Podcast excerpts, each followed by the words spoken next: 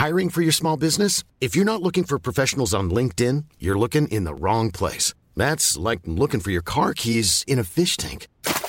LinkedIn helps you hire professionals you can't find anywhere else, even those who aren't actively searching for a new job but might be open to the perfect role. In a given month, over 70% of LinkedIn users don't even visit other leading job sites. So start looking in the right place. With LinkedIn, you can hire professionals like a professional. Post your free job on linkedin.com/people slash people today.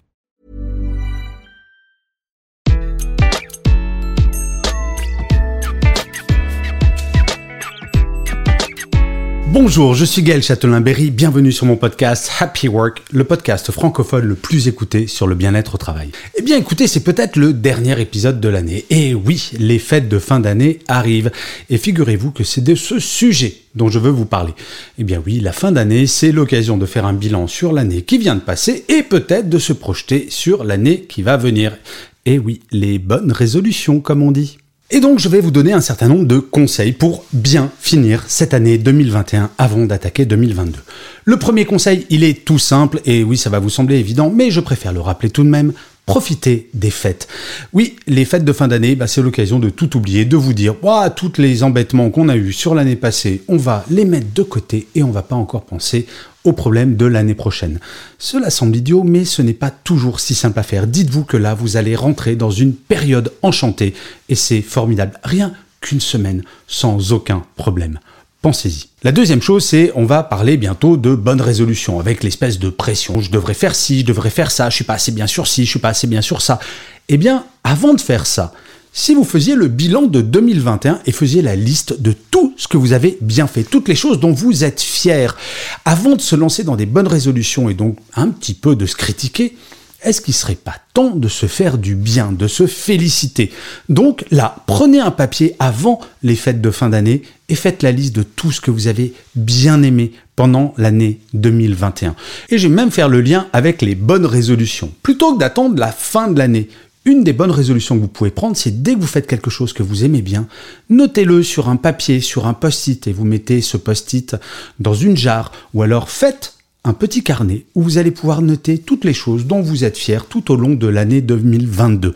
Ça, c'est une bonne résolution positive parce que bien souvent, les bonnes résolutions, c'est pour se flageller avec des orties fraîches pour dire j'ai vraiment pas été bon là-dessus ou bonne là-dessus, je vais m'améliorer. Vous pouvez faire ça, bien entendu, mais il ne faut pas qu'il y ait que ça, sinon vous allez attaquer l'année 2022 avec le moral dans les chaussettes en vous disant Décidément, je suis bien nul. Alors bien sûr, dans les bonnes résolutions, vous pouvez faire des choix sur les choses que vous pouvez améliorer. Par exemple, moi, ouais, je suis pas très très organisé comme garçon. J'ai tendance à procrastiner énormément et donc bah, je me mets un peu à la bourre surtout.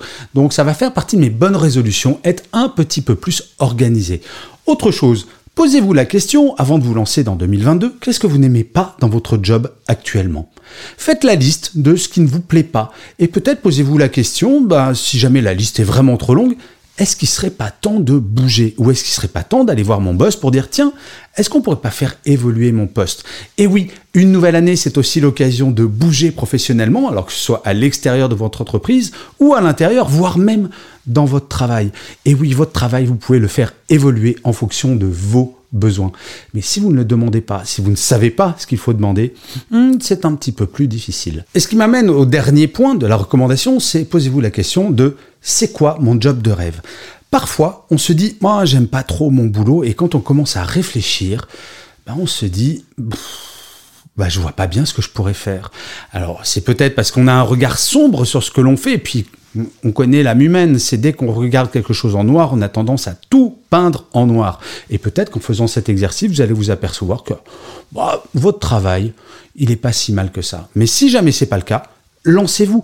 Et vous savez, j'aimerais bien vous parler d'une association que j'adore, qui s'appelle Lavarap, L-A-V-A-R-A-P, qui fait du co-développement. Si jamais vous posez des questions sur votre carrière, allez voir leur site internet.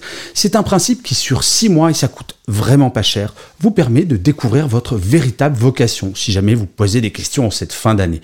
2022, ça peut être l'occasion de trouver votre job de rêve, non? En fait, l'idée pour cette nouvelle année, avancez pas à pas. Ne vous mettez pas de pression, mais surtout, et j'insiste sur ce point, commencez par faire la liste de ce que vous avez aimé sur 2021. Je vous assure, 2022 peut être une grande année. Alors oui, certes, il y a euh, le variant Omicron, il y a plein de trucs, mais ça, ce sont les médias parfois qui ont tendance un peu à nous faire flipper sur plein de choses. Rappelez-vous où on en était l'année dernière. Il n'y avait pas de vaccin, on était confinés, il y avait un couvre-feu. Bref, c'était pas tout à fait comme cette année. Oui, c'est pas une année idéale 2021, certes, mais c'est mieux que 2020 et je vous garantis que 2022 sera encore mieux, non seulement parce que peut-être que les vaccins seront plus efficaces, mais aussi peut-être parce que vous allez vous faire du bien en considérant ce que vous avez fait de bien sur 2021 et que vous allez vous poser la question de ce que vous voudrez faire de 2002, car ne l'oublions jamais, nous sommes acteurs de notre quotidien au travail. Et je finirai comme d'habitude cet épisode de Happy Work par une citation. Pour celui-ci, j'ai choisi une phrase de Theodore Levitt, qui est un économiste américain, qui disait ⁇ Le futur appartient à ceux qui voient les possibilités avant qu'elles ne deviennent évidentes. Et oui, si ça se trouve, vous avez plein de possibilités, il suffit de creuser et vous allez voir, vous allez les trouver. Je vous remercie mille fois d'avoir écouté cet épisode de Happy Work ou de l'avoir regardé sur YouTube et vous savez quoi? Vous pouvez me faire un cadeau de Noël. Likez, commentez, abonnez-vous, subscribez à la chaîne et peut-être même regardez mes conférences sur YouTube. Mais en tout cas, ça, ça sera mon happy work à moi. Ça sera votre petit cadeau de Noël pour Gaël Châtelain-Berry. Oui, maintenant j'ai décidé, j'allais parler de moi à la troisième personne. Je vous souhaite de formidables fêtes de fin d'année. Je vous dis rendez-vous au prochain épisode. Et d'ici là, les amis, plus que jamais, prenez soin de vous.